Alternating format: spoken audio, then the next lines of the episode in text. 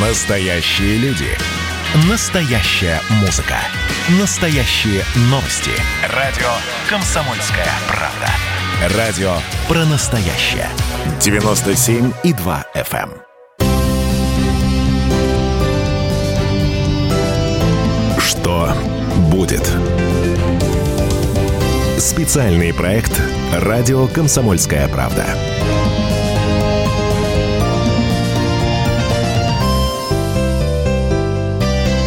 Прямой эфир радио «Комсомольская правда». Здравствуйте, дорогие друзья. Меня зовут Валентин Алфимов. Рядом со мной с э, секунды на секунду, знаете, как говорят в таких ситуациях, даже не с минуты на минуту, а вот-вот появится главный редактор медиагруппы «Комсомольская правда» Владимир Сунгоркин. Здравствуйте, Владимир Николаевич. Добрый день. Э, предлагаю начать с очередного громкого коррупционного скандала. Когда сажают губернатора, действующего губернатора, это прям круто, это очень серьезно. Но, с другой стороны, появляются э, целый ряд других мыслей. А что этого посадили, а других не посадили? В общем, предлагаю вот в эту сторону нам с вами сейчас покрутить немножко. Ну, по-моему, на, э, наш, э, наши слушатели уже немножко так с тобой поспорят, что прямо события, события, да?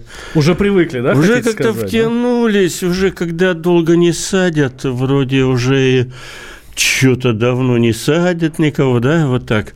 Вот. Ну, на самом деле, да, интересно, интересно, всегда интересно, сколько денег вытащили, да, уже есть какая-то такой красивый обычай. Обязательно должны быть наличные деньги, которые раскладывают. Либо да, в пакетах, либо в коробках, в коробках там отдельные комнаты, еще а, что-то. В обувных да. коробках, да. Значит, э, такие ламповые у нас губернаторы э, в коробках. Обратите внимание, хранят. не доверяют в рублях, банкам. Что, что интересно. Патриоты вот тоже, и не да. доверяют банкам. Патриотический губернатор.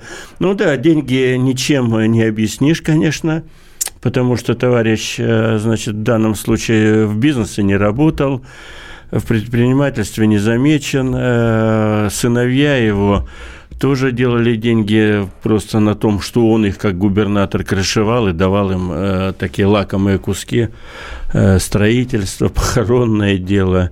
В общем, все грустно, конечно, и полмиллиарда, кто не знает, э, наличными э, оказалось. Чем объяснить? Он же, собственно, вершина его карьеры была военный комиссар.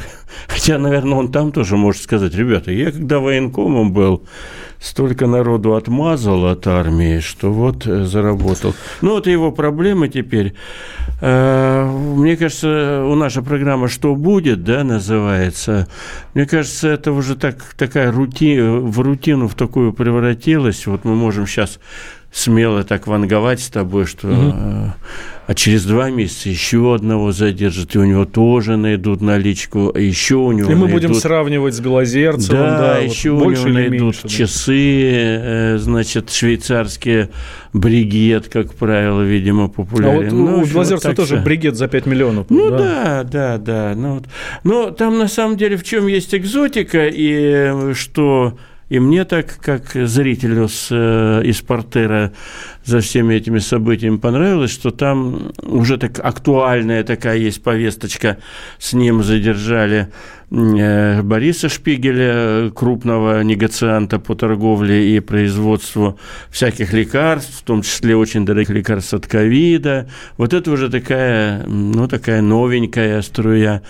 Но там есть одна остроумная такая деталь, на мой взгляд. Он же э, Шпигель обвинен в том, что он давал взятку этому губернатору за преференции э, в работе в Пензенской области. Но злые, так сказать, злые аналитики тут же посмотрели и обнаружили, что Шпигель Э, точно так же работал еще в больших масштабах, еще в целом ряде э, областей, чуть ли не в 30. И продолжает. И продолжал, и продолжает его деятельность сейчас. И, э, естественно, просто простой, простейшей, примитивной логики наши диванные аналитики говорят, эге, а там-то он как э, рынки А там занял. все по-честному. А там все по-честному. Вот такая смешная, такая, ну, трагикомическая вещь произошла. Но больше того, когда Шпигель, значит, оказался на скамье э, подсудимых, он уже сделал интервью, там заявления всякие, и где он говорит, слушайте, Да я там вообще-то, ну, по его самоощущению, я вообще-то в Пензе всегда был главнее, чем губернатор.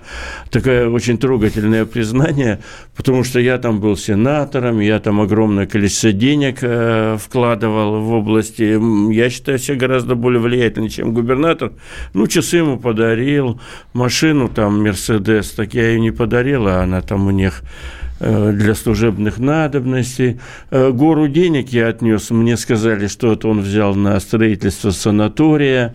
Но все такая трогательная, гоголевская такая история – и мне кажется, много еще интересного мы узнаем по ходу вот э, развития этого сюжета. Я думаю, Шпигель много что расскажет. Он э, за словом в карман не лезет, его два раза просить не надо. Есть мнение, что вот эти вот аресты как раз э, и Белозерцева, и Шпигеля, это вовсе не борьба с коррупцией в регионе, а это передел собственности именно вот фарм-бизнеса. Одно другому не мешает. Можно и делить собственность в фарм-бизнесе, Э, что тоже случается у нас. э, в, ре, в реалиях наших. Ну и почему это не считать борьбой с коррупцией? Я бы тут таким снобом не был, но все-таки, когда у вечного бюджетного работника Белозер, Белозеров его фамилия, да? Белозерцев, да. Белозерцев, да, виноват. Э, находят полмиллиарда. Я, полмиллиарда, я не думаю, что это все его состояние, прямо вот оно и лежало.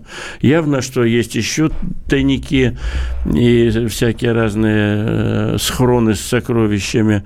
Э, наверное, где-то валютные надо искать, заначки. Ну, вряд ли он только на рублях сосредоточился. Ну, это, конечно, логично, да. Вот, там я, я много что сейчас так смотрел, и там интересно, он человек-то был, видимо, так как экскаватор работал, тащил, там Э, такие реплики идут, что и народ устал от, от его, так сказать, неутомимой деятельности по зарабатыванию в собственный карман, и его ближайшее окружение. Многие вздохнули с облегчением, что, слава богу, хоть уйдет, видимо. Видимо, он их тоже сильно прижимал с точки зрения, значит, тащите, тащите, тащите деньги, э, мне мало, мне все мало, мало, мало. Наши, ну, у нас вышло хорошее интервью на сайте Володи Варсобина с Александром Хинштейном, да? да Это эм, глава комитета Госдумы по информполитике и противодействию коррупции. И вот э, очень правильные вопросы Володя ставит, что очень, ну, как-то странно, совсем недавно были выборы, и вот, соответственно, только после выборов, э, через какое-то время вот эти посадки. А э, то, что вменяется Белозерцеву, оно было-то бог знает когда, но однозначно выбор. Ну, неужели не знали? Ну, вся Пенза знала, а Следственный комитет не знал.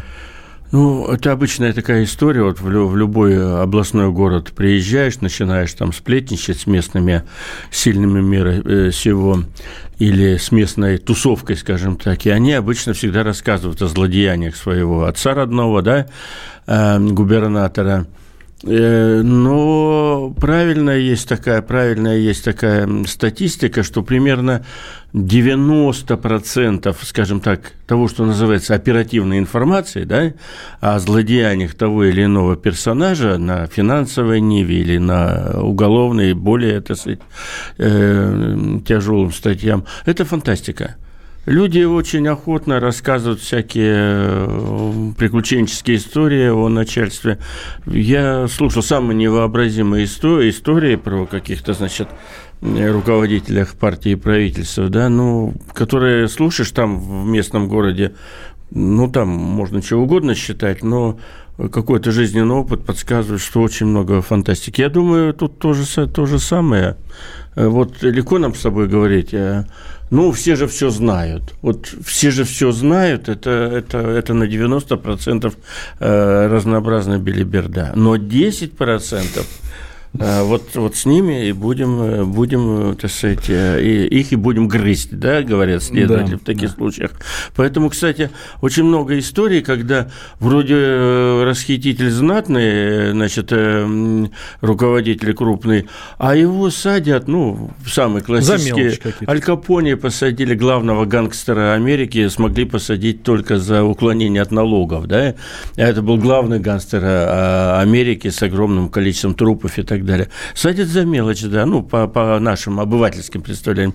Ах, он там взял взятку 202 тысячи рублей, при этом он, ну, видно, что миллиардер, да, по всем признакам.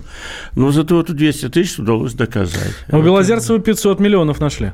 Ну да, ему, ему сейчас придется да. объясняться, потому что ни, никаким законным путем вряд ли он объяснит, что шел по дороге, нашел где-то, валялись. Так, давайте сделаем сейчас небольшой перерыв и продолжим. В студии главный редактор издательского дома «Комсомольская правда» Владимир Сунгоркин, я Валентин Алфимов. Что будет? Специальный проект «Радио Комсомольская правда».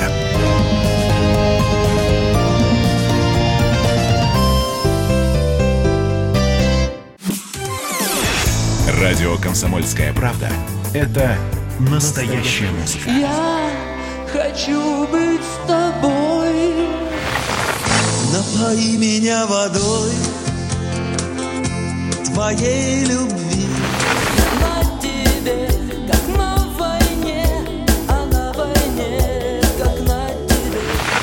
Настоящие эмоции. Это то, о чем я, в принципе, мечтал всю свою сознательную жизнь. И настоящие люди.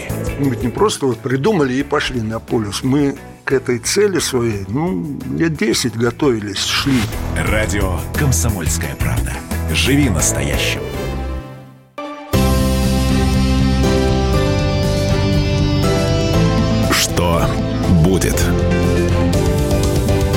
Специальный проект «Радио Комсомольская правда».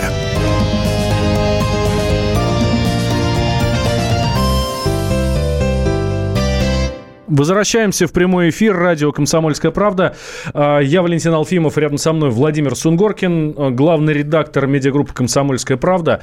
Давайте поговорим, я нашим слушателям пообещал поговорить про интервью, такой крючок забросил. Ну, понятно, да, про вот этого скопинского маньяка, у которого взяла интервью Ксения Собчак. Э, как только появились сначала новости о том, что она у него берет интервью или будет брать, то есть еще даже само интервью не вышло, уже такой скандал поднял поднялся. Как можно?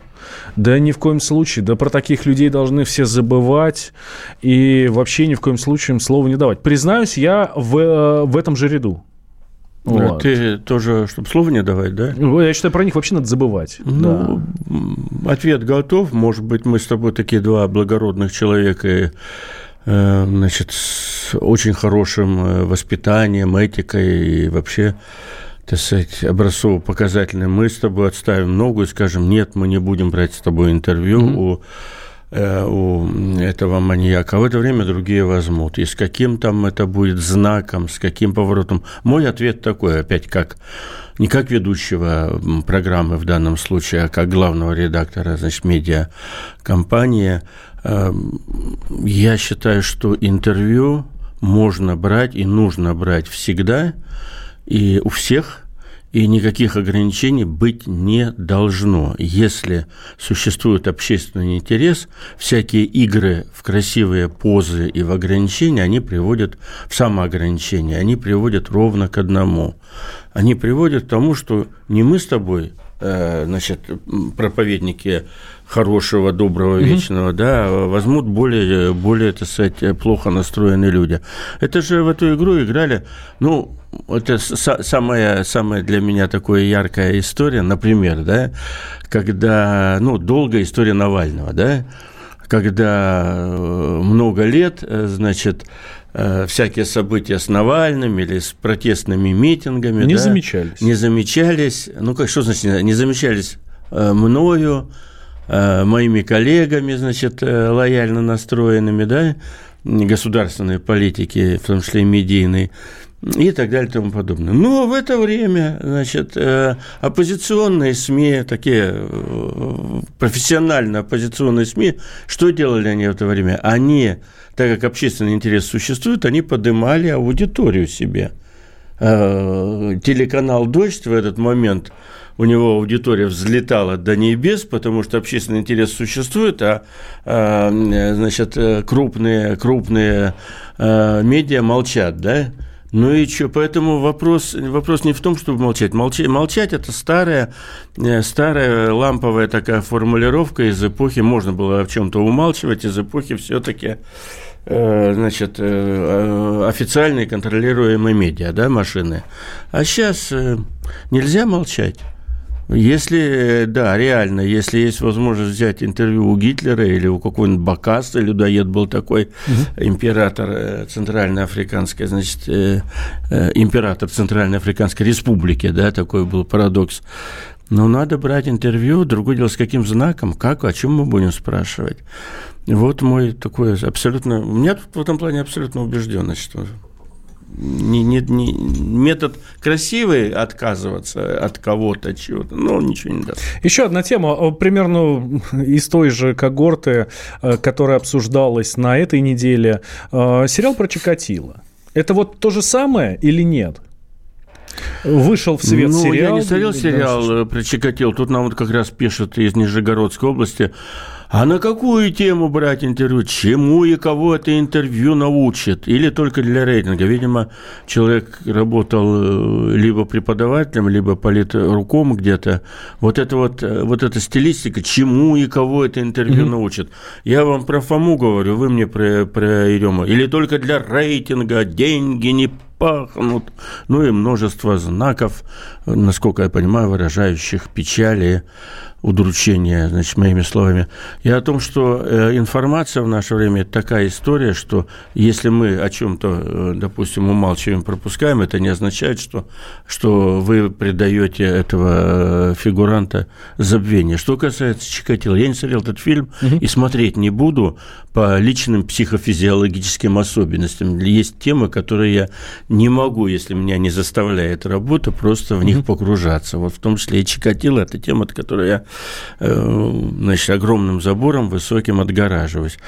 Э, но э, я глубоко убежден, что фильм о Чикатило, как и фильм о Гитлере, условно говоря, и о ком там, о том же людоеде Бакасе и так далее, и так далее, имеет право на существование. Дальше художник уже должен работать. Ну, раз мы говорим тут про Гитлера и прочее, но существует же великолепный фильм, который я смотрел Э, подросткам еще, или, по-моему, старшеклассникам, да, я был старшеклассником, он выходил двухсерийный фильм, в то время очень э, знаменитый, Михаила Рома, который назывался, как назывался знаменитый фильм Михаила Рома, вот э, проверьте, вот Хандехох он назывался, да, Валентин руки поднял, да, нет, он назывался не Хандехох, но похоже, он назывался а «Обыкновенный фашизм», так, это, это тоже ближе, это, это знакомо. Это, это был фильм «Обыкновенный фашизм», который делал такую очень ироничную, между прочим, э, стилистически очень такую тонкую, э, такую аналитику происхождения германского фашизма. И он меня очень впечатлил. Это он рассказывал всю историю тысячелетнего, по плану тысячелетнего Рейха, историю Гитлера. И это было две серии, даже с таким, знаешь, любованием э, своей темой, своими, так сказать, поднадзорными со стороны Михаила Рома. Но это, это то, что, вот если к вопросу, а чему он научит? Вот, э, вот в исполнении Михаила Рома он научит ненавидеть фашизм. Про фашизм заговорили, и, как да. бы сказали эм, наши ну, хочешь сказать, последователь, наверное, да, потому что сразу после нас в эфире они будут, Эдвард Чесноков и Олег Кашин. Поговорим про русский фашизм. Давайте отправимся в Тобольск, да, немножко сменим тему.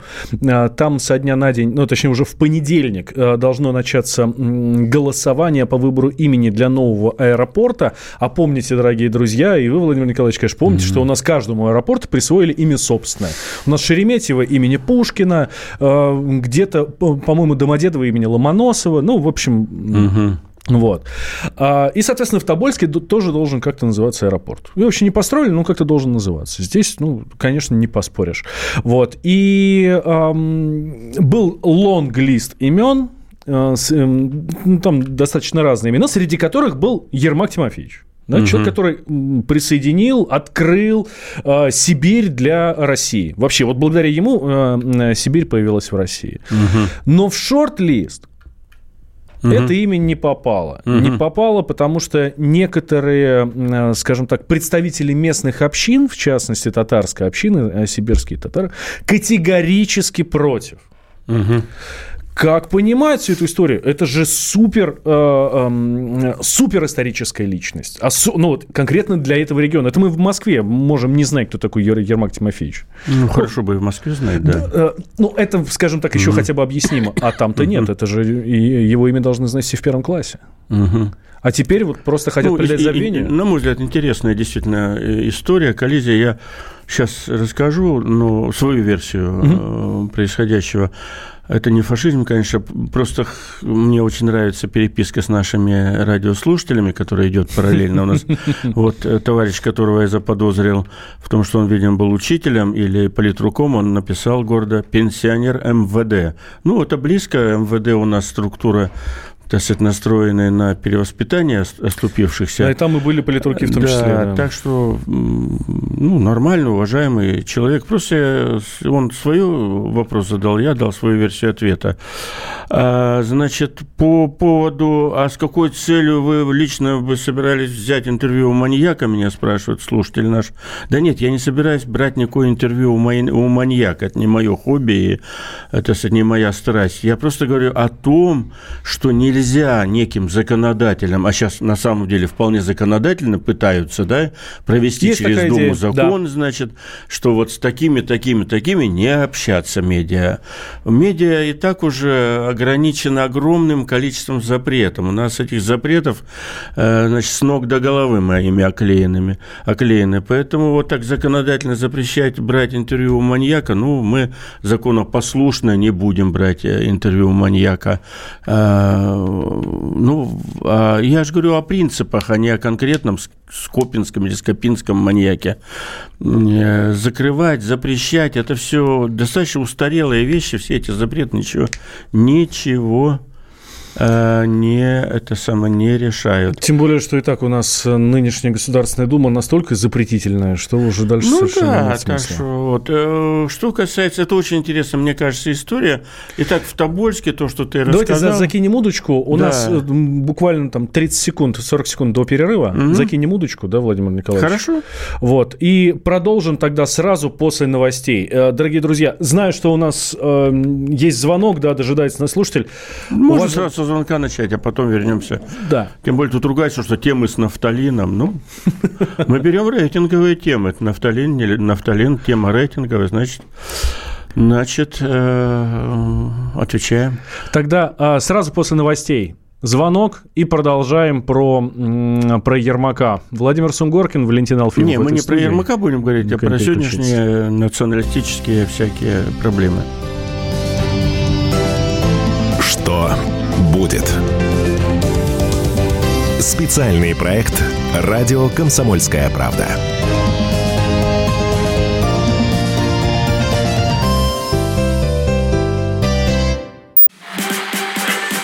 И давайте мы сейчас э, проведем ну, достаточно объемную беседу про...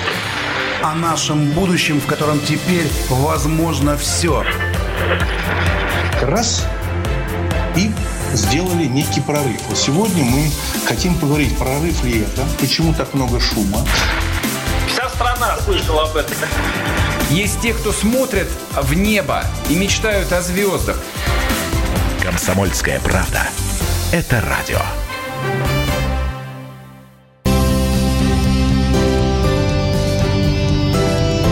Что будет? Специальный проект «Радио Комсомольская правда».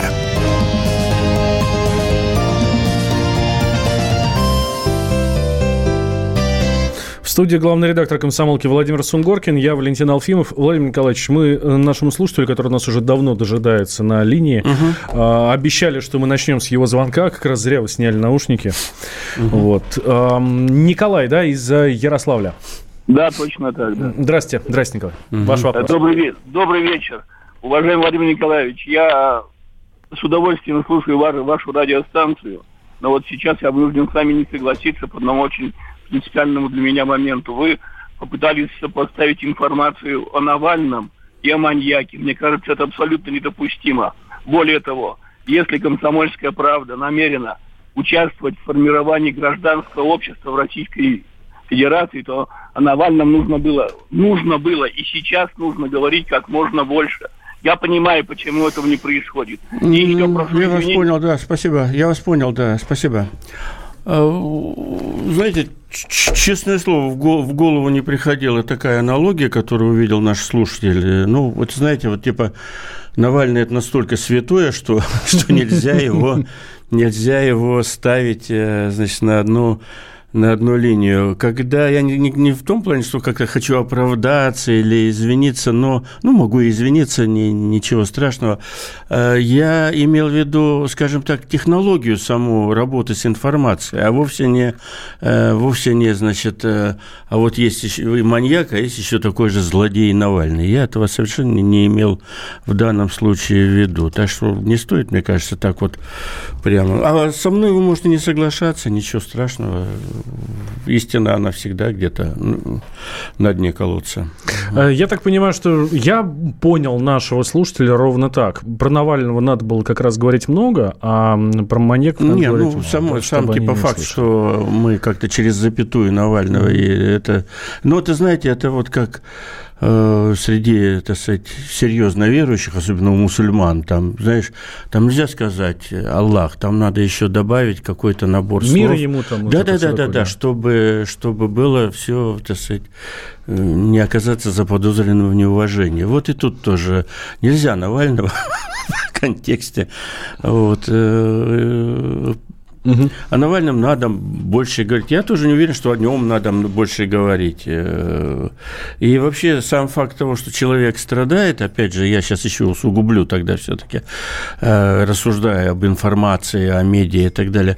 Знаете, у нас э, часто проводят э, такую такой знак равенства. Вот Навальный вернулся, сам э, пошел, значит, на Голгофу и так далее. И это равно, значит, он человек выдающийся с большим, с большим положительным знаком. Это не обязательно. Есть огромное количество страдальцев, э, которые значит, тем не менее, э, значит, страдают за идею, а потом оказываются злодеями невероятными. Э, В истории таких случаев было очень много, Э, и даже тот самый Нельсон Мандела, о котором, значит, постоянно, кстати, кого, с кем уж сравнивают, Навального это с Нельсоном Манделой, но, во-первых, вот выдающийся человек, 26 лет просидел, а потом вышел, и, во-первых, воцарение Нельсона Мандела привело к, краху процветающего государства, которое было, как, каковым являлась Южноафриканская республика. Я, кстати, бывал в Южноафриканской республике до Нельсона Манделы и знаю, что она сейчас собой представляет. Я вас уверяю, что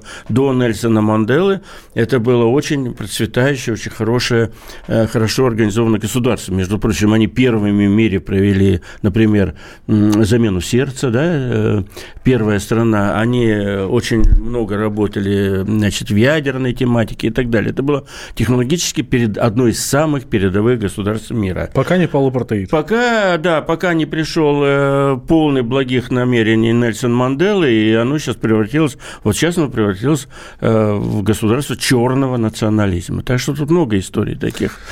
Про национализм не черный, но татарский. Давайте тогда продолжим. Мы начали в прошлой части. Да, мы про нас тут обвинили в нафталине. Нет, смотрите, про, про Ермака Тимофеевича. Это, безусловно, не нафталинная история, безусловно. Это та самая, та самая борьба, которая, которая идет между разными течениями, в том числе и в национализме. Вот, э, как, как я понимаю ситуацию в Тобольске, значит, э, я даже тебе скажу, я заглянул на сайт официальной администрации Тобольска, я думаю, может быть, там э, такие характерные люди руководят Тобольском. Нет, обычная администрация с обычными фамилиями и так далее. Почему они затоптали и убрали нашего, так сказать, Ермака Тимофеевича, для меня, ну, совершенно Чтобы недопустимая волну история. не поднимать, волну народного гнева. Господи, они просто, это, это к вопросу об истории. Просто историю надо правильно готовить. Э, Значит, э, Ермак Тимофеевич, он воевал, говорят, вот он с татарами воевал, и поэтому... Это вот как мы про историю все, все, все время подаем. Мы ни черта не знаем своей истории. Ермак Тимофеевич никаким злодеем не был.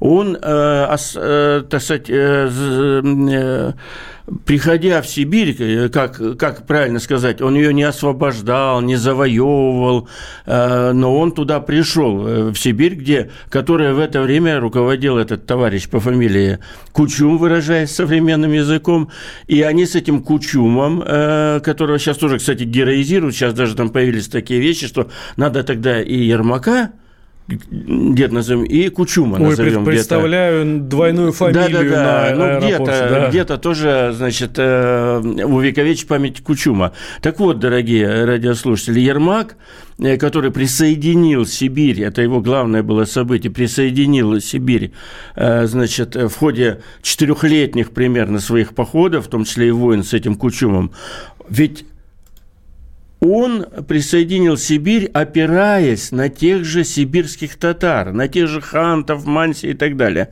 Кучум никакой не был местный житель, там Кучум пришел с Бухары.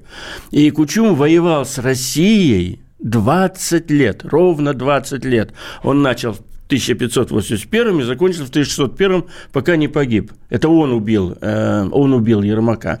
И делать из них типа это, вот это вот вся э, наши националисты, они страшно любят все передергивать, да, Конечно. и делать. Давайте назовем и Кучума, значит, отметим. А, ведь Ермак победил э, Кучума, располагая отрядом в тысячу человек. А у Кучума была армия в 30 тысяч. Ну да, у него были пищали, было огнестрельное оружие, но самое главное, с оружием ты не, не, не завоюешь. Огромное пространство Сибири. Он дошел до нынешнего Омска, он прошел там тысячи километров. Это Кучум нападал на Россию, это Кучум стоял со своими войсками под Пермью, шел на Урал. Это Кучум 20 лет э, эксплуатировал и унижал очень многие северные народы. Он сам с юга, он из нынешнего Узбекистана был. Угу. Да, он потомок Чингисхана. И вот все, вот это все смешалось в доме Облонских, и вот мы, как Толстой писал, да, мы решили за каким-то, я не знаю, э, не, не знаю, за какой идеей, вот не обижать, э, я серьезно говорю, кучку э, ярых, щирых татарских националистов. И нашего героя, который присоединил Сибирь, он, кстати, погиб недалеко от Тобольска, там километров 70. Я был в Тобольске, я хорошо знаю эти места. Эм, Ермак э, Тимофеевич погиб примерно так на глазок километров 70 от Тобольска он погиб. А дальше что? С этим дальше что? Сегодня про Ермака забыли, причем на официальном уровне забыли. А потом что? И про, может быть... Ну, там есть претензии... Про Петра забудем? Есть претензии к Ивану Грозному, потому ну, что ну, он это присоединил, вообще... да... Хотя, опять, э, возвращаясь к уважаемому татарскому народу, надо просто рассказывать людям, раз возникла такая история, вот смотри, история возникла, скандал возник, ну, ну хоть бы кто-то там, в Тобольске, в Тюменской области, где все происходит, ну, расскажите вы тогда популярным языком, в стилистике, значит, э, как Леонид Парфенов в свое время делал 300 лет Российской империи. Расскажите, что такое был Ермак, и, и что Ермака как раз поддержали огромное количество местных народов, в том числе сибирские татары в большинстве своем поддержали Ермака, потому что у них, собственно, был выбор или покориться Кучуму, который ими до этого уже правил, человек из Хорезма, из Бухары, или, значит, э, покориться России, платить, кому, собственно, налоги платить современным языком. 20 лет Кучум воевал с Россией. 20 лет. Это был действительно полководец, который, кроме войн, ничего не знал. И сейчас предлагается, давайте его тоже увековечим. Вот знание истории и наша любовь к толерантности. Мама, не горюй, называется. Ох, да, идем по западному пути, лишь бы кого не обидеть, да, и да, да, да, чтобы, да, не обидеть, да. чтобы было все хорошо. Лишь бы не было войны, да, знаете, как говорят. Угу, угу. А, кстати, лишь бы не было войны. Давайте перенесемся в Беларусь. В этой части уже не успеем, Володь, особенно позвонить, но сразу после новостей, ой, сразу после перерыва обязательно это сделаем. Я напомню нашим уважаемым э, слушателям, что сегодня в Беларуси День воли. Это очень большой день для местных местных националистов. И э, на, именно на этот день, то есть на 25 марта, Светлана Тихановская анонсировала новые митинги. Мы сегодня весь день их ждали, ждали, ждали, ждали, и вот вечером они начались, прямо уже совсем действительно под вечер. Сейчас уже приходят сообщения о том, что там начались задержания, э, причем достаточно жесткие, достаточно серьезные. Милиция работает в том числе и с журналистами, Ну вот давайте вот это все как раз и узнаем от нашего политического обозревателя Владимира Варс, Варсобина, который находится на месте.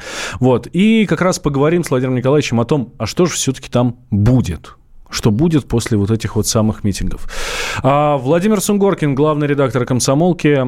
Я Валентин Алфимов, дорогие друзья. Никуда не переключайтесь, на две минуты делаем паузу, выдыхаем, набираемся сил и последнюю нашу 10-минутку слушаем, не отрываясь ни в коем случае и записывая себе куда-нибудь все это дело на бумажку.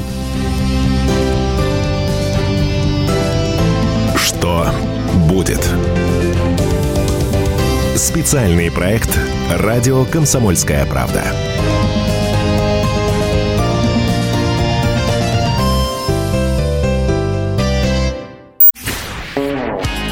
Поехали, ребят! Во всем и всегда быть первым, склонность к тому, чтобы всех всегда и во всем переплюнуть. Если мы что-то делаем, то это должно быть лучшим в мире. И тогда мы будем наплевательски ко всему относиться, ходить без масок, чихать и кашлять и ездить в переполненном трамвае. Завтра эту концепцию будут презентовать. Вау, круто! Предчувствие перемен. На радио «Комсомольская правда».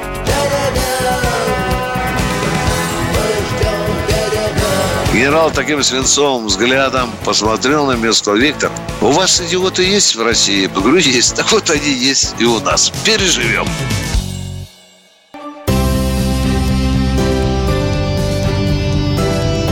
Что будет? Специальный проект «Радио Комсомольская правда».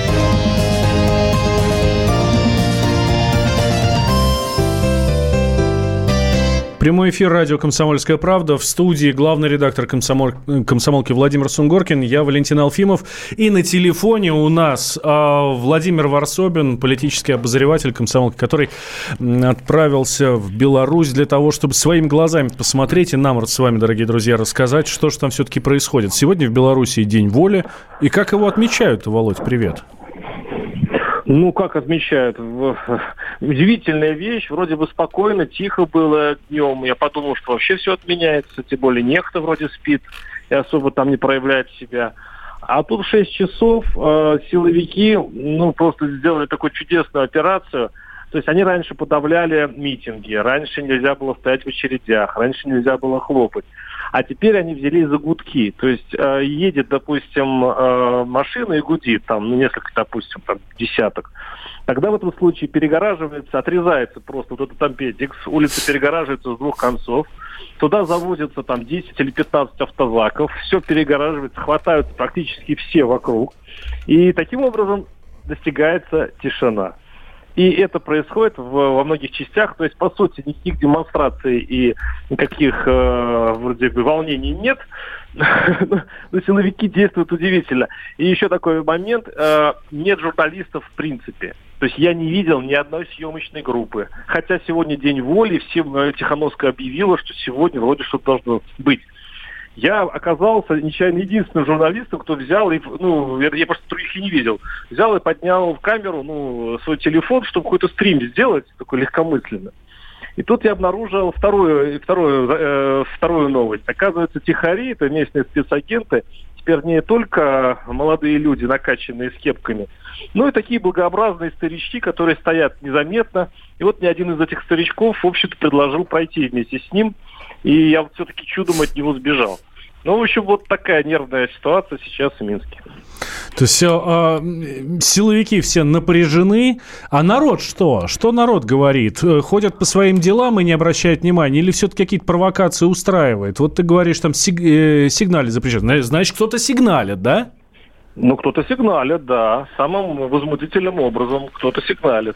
Ну, допустим, вот при мне остановили э, там пять, по-моему, старушек, они шли вместе, но, видимо, разнарядка, что пять человек это многовато. И им объяснили, что вот нельзя вот вместе пятерым идти. То есть они без символики. Символики вообще никакой нет в принципе. То есть я вот, если взять, сравнить э, Беларусь полгода назад и, и сейчас, то сейчас вообще все такая мертвая, то есть все выжжено, все выметено, никаких флагов, ничего. Людей хватают, просто по какому-то наитию. Вот при мне задержали около цирка двух парней. Они не то, что не были на улице, они, по-моему, были даже э, вот там где-то в закоулках, они прятались. Ну, действительно молодые парни. А Вот. Меня спасло, наверное, то, что я уже, в общем-то, не в том возрасте. А, ну, единственное, видимо, они по возрасту как-то ориентировались. Очень удивительная история. А, Володь, ну а какой у тебя прогноз на субботу? У нас же программа «Что будет» называется. Что думаешь, э, в субботу какой-то будет разница с сегодняшним днем или нет в Минске? Ну, можно просто то же самое, только надо умножить на 5, на 7, на 10, потому что люди все-таки выйдут. Но, в принципе, власть продемонстрировала, что будет. Тоже Мгм. как как ваша программа называется. Вот что будет, она показала, но э, как можно себе представить масштабы. Я сейчас прошелся по закоулкам, э, где стоят э, главные административные здания в Минске, и посмотрел, там стоят очень хорошие машины в каких-то страшных количествах. Э, Там стоят новые совершенно оборудование для разрезания толпы, там стоят новенькие водометы. Все готово к субботе. Все готово. На, будем Ну, следить. у меня есть комментарии, Володь, наверное, и ты из эфира пока можешь не уходить. Э, Белоруссия или Беларусь, как правильно, демонстрирует, э, значит, высочайший уровень, так сказать, организации полицейских сил, да, и э, контроля за всей ситуацией. И сегодня действительно представить вот эти 200 тысяч или 100 тысяч или 50 тысяч демонстраций просто невозможно, потому что белорусское полицейское это ведомство или полицейские ведомства продемонстрировали, там же еще были заявления, что и армию подключат, если надо, значит, продемонстрировали высочайший контроль э, что, сказать, над всей ситуацией, что, видимо, произойдет и в субботу, да? Э, Что можно против этого, чем можем против этого возразить? Ну, оппозиция или народ Беларуси, тут каждый по-своему трактует ситуацию. Вообще, можно чем-то возразить на это или нет? Она уже возражает, и такой ход она применила Мгм. непропорциональный. Они же, собственно, что добиваются? Они здесь проводят голосование, где где-то около миллиона человек уже проголосовал за то, чтобы были переговоры. Они хотят переговоров. И вот когда на, на- ну пусть и на детские такое приглашение к переговорам, они хотят, чтобы и Путин в них участвовал. Ну, такое ребячество, конечно, несерьезность в этом есть. Но когда вот вместо э, каких-то вот ответов на этот вопрос э, полиция просто зачищает все живое, но это все равно же не решает э, проблемы. Это же все равно не ответ. Они подписывают петицию, там миллион человек проголосовало за эти переговоры. А что толку вот от того, что эти люди проголосовали? Ну, э, какой в этом смысл? Ну, я не знаю, там, ну, если включить хоть немножко мозги и какой-то здравый смысл. Ну вот я поэтому и сразу, у меня не, эта история казалась детской, как только я со- сошел с поезда. А вот сейчас я понимаю, что это контрход, это как, знаете, это как вот против какого-нибудь условного Пиночета выставить э, этого молодую женщину, же- э, ну так вот три у нас же были э, девушки, вот. А на, на вот силовые разгоны предложить переговоры. Вот такая, знаете, розочка в стволе, которая совывается в ствол авто- автомата. Мне кажется, это единственный, действительно, это единственный вариант оппозиции, потому что, в общем-то, власть продемонстрировала, что ей вообще-то все равно. Она как была на тех позициях, которые были, была в августе, она с них не сходит. Да, Володь, спасибо большое. Владимир Варсобин, политический обозреватель комсомолки, был с нами на связи. Он в Беларуси, в Минске следит за тем, что происходит. Э, Владимир Николаевич, а что будет дальше? Я думаю, в ближайшие, в ближайшие месяцы возвращение вот к тем красивым картинкам эм, сотен тысяч вышедших на улицы невозможно, потому что действительно э, полицейские силы Беларуси прошли огромный интересный, так сказать, путь э, за эти месяцы и будут, э, значит, на превентивно, как они выражаются, значит, решать эти проблемы с любой оппозицией. В эти же дни до сегодняшнего дня множество э, людей были задержаны, как назвать правильно, интернированы, э, значит, предъявлены обвинения и так далее. Но, в принципе, опять же, стратегически что будет? Э, Я думаю, оппозиция будет искать свои ходы, но, но понятно, что народ попрятался по квартирам вовсе не потому, что ему это нравится, а просто под давлением того, что это просто опасно. Вот у нас сколько минут еще? Две, Ну, три? У нас осталось прям 15 секунд. Владимир 15 секунд. Э, Просто вот э, есть шикарное видео. Я сейчас Мгм. слушал Володю и смотрел бабушка белорусской революции Нина Богинская, там известный персонаж такой, значит, идет и дает интервью проверенному твоему знакомому, наверняка, Константину Придыбайло. Конечно. Под, э, под видео, а на, а на ее фоне там появляется на, э, за, за ее спиной. Не видел это видео? Потрясающее видео, всем советую посмотреть. А, мы его сейчас на сайте поставим. А на ее фоне сзади появляется какая-то девушка с фотоаппаратом, которая пытается сфотографировать, и тут же выбегает какой-то очень шустрый товарищ в балаклаве, ее хватает за шею и уволакивает из кадра. Ой, То есть сегодня они контролируют, э, значит, по- во- военно-полицейские силы контролируют любую ситуацию, где, где значит, может появиться какая-то какая угроза, а человек с фотоаппаратом – это уже угроза. Но, но так вечно не может быть. Это, это все ерунда с точки зрения стратегии. Это не стратегия.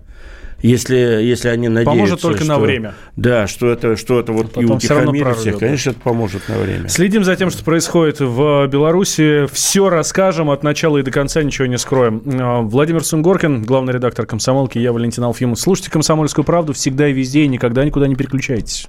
Спасибо. А мы сегодня песен не поем никакие? да? Поем. Что будет?